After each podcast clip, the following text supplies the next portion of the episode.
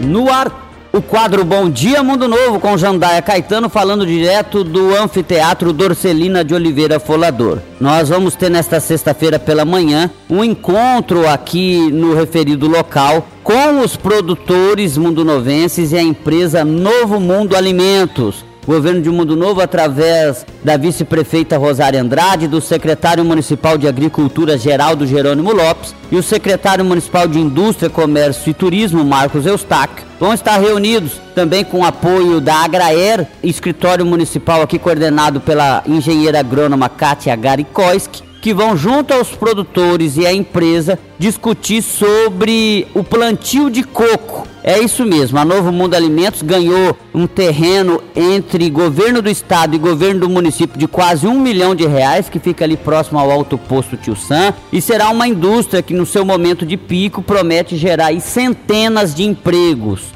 Então, já movimentando também o apoio a esta indústria, a, a, Novo Mundo Alimentos está aí propondo para que produtores façam o plantio de coco. Para se ter uma ideia, o plantio, é, a colheita do coco após o plantio é de dois anos e meio a três anos. Todo mês, cada planta que você teve, você tem 40 frutos. Então, essa situação aí pode propiciar a empresa o coco anão verde, que é um coco que vai subsidiar a empresa para que ela possa industrializar esse produto e entregar nas mesas dos brasileiros e de repente até também de outros países com a exportação. Enfim, Novo Mundo Alimentos vai gerar emprego direto, mas também vai gerar essa parceria com produtores locais. Então, hoje Anfiteatro de Orcelina Oliveira Folador, nesta sexta-feira, dia 18 de março, mais um encontro. Esse é o segundo. O primeiro já ocorreu recentemente na sala de reuniões do Paço Municipal. Este é o segundo encontro